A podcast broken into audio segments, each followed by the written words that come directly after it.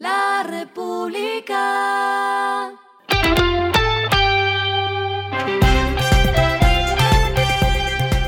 Al final de la jornada, esto es lo que debes saber sobre el comportamiento de los negocios, las finanzas y la economía. Las movidas de hoy fueron.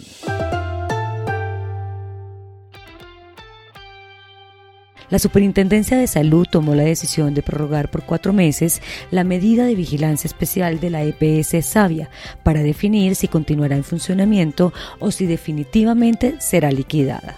Esto significa que la entidad tendrá plazo hasta el 27 de enero del próximo año. La EPS adeuda 250 mil millones de pesos a la red pública y más de 500 mil millones de pesos con obligaciones a privados.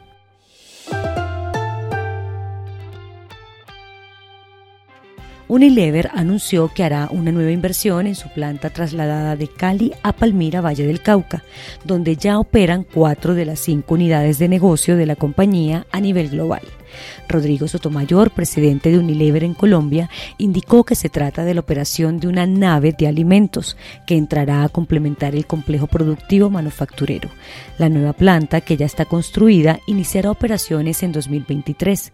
En cinco años, Unilever ha invertido 210 mil millones de pesos.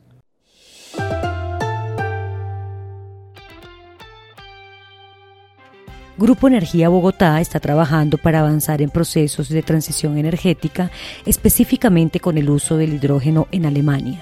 El presidente de Grupo Energía Bogotá, Juan Ricardo Ortega, fue invitado por la Embajada de Colombia en Alemania, visita que aprovechó para definir ejes claves en esta nueva apuesta y visitando centros especializados en energías renovables.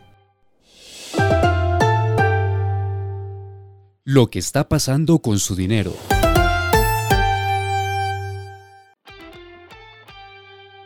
Pagar sus compras mediante un datáfono inteligente tipo Android, que son de multiaplicación, es la apuesta de Credibanco con SmartPOS, de los cuales ya hay más de 10.000 unidades en la calle.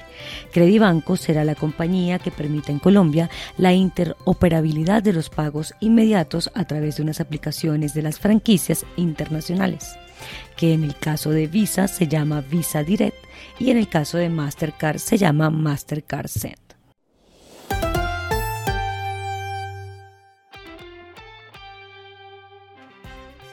Los indicadores que debe tener en cuenta. El dólar cerró en 4.486,94 pesos, bajó 69,48 pesos. El euro cerró en 4.291,75 pesos, bajó 102,46 pesos. El petróleo se cotizó en 81,95 dólares el barril. La carga de café se vende a 2.434.000 pesos y en la bolsa se cotiza a 2,89 dólares. Lo clave en el día.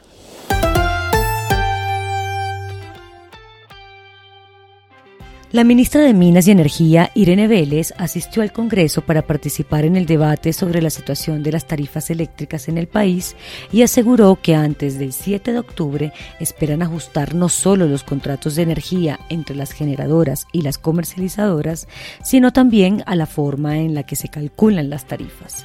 Con este cronograma esperamos publicar en octubre todas las actualizaciones para que a partir de noviembre los colombianos evidencien las nuevas tarifas, dijo la ministra. En caso de que esto no se presente por falta de voluntad de las empresas, Vélez aseguró que a la cartera y al gobierno no les pesará la mano para tomar nuevas medidas para reducir las tarifas. A esta hora en el mundo. El mercado de valores de Estados Unidos está enviando una señal clara sobre su visión de la economía. Una recesión es casi inminente. Ese es el veredicto de un modelo comercial creado por estrategas de JP Morgan. El informe dice que la caída de 6,5% del Standard Poor's 500 desde que la Reserva Federal se volvió extremadamente agresiva la semana pasada implica un 92% de probabilidad de recesión en Estados Unidos. Esto es muy alto frente al 51% que se registró en agosto. Y el respiro económico tiene que ver con este dato.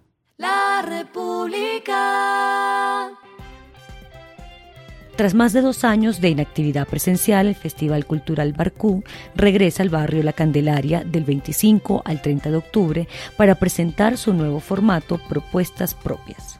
Este es un espacio de 2.500 metros cuadrados. La segunda edición estará inspirada en el trabajo del diseñador colombiano reconocido internacionalmente Esteban Cortázar. La República.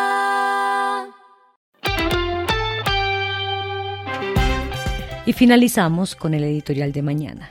El suministro de gas entra en la guerra. A ratos el agite informativo local nubla la situación global, que está en guerra y que amenaza a Europa con una grave crisis energética con el gas de por medio. Esto fue Regresando a casa con Vanessa Pérez.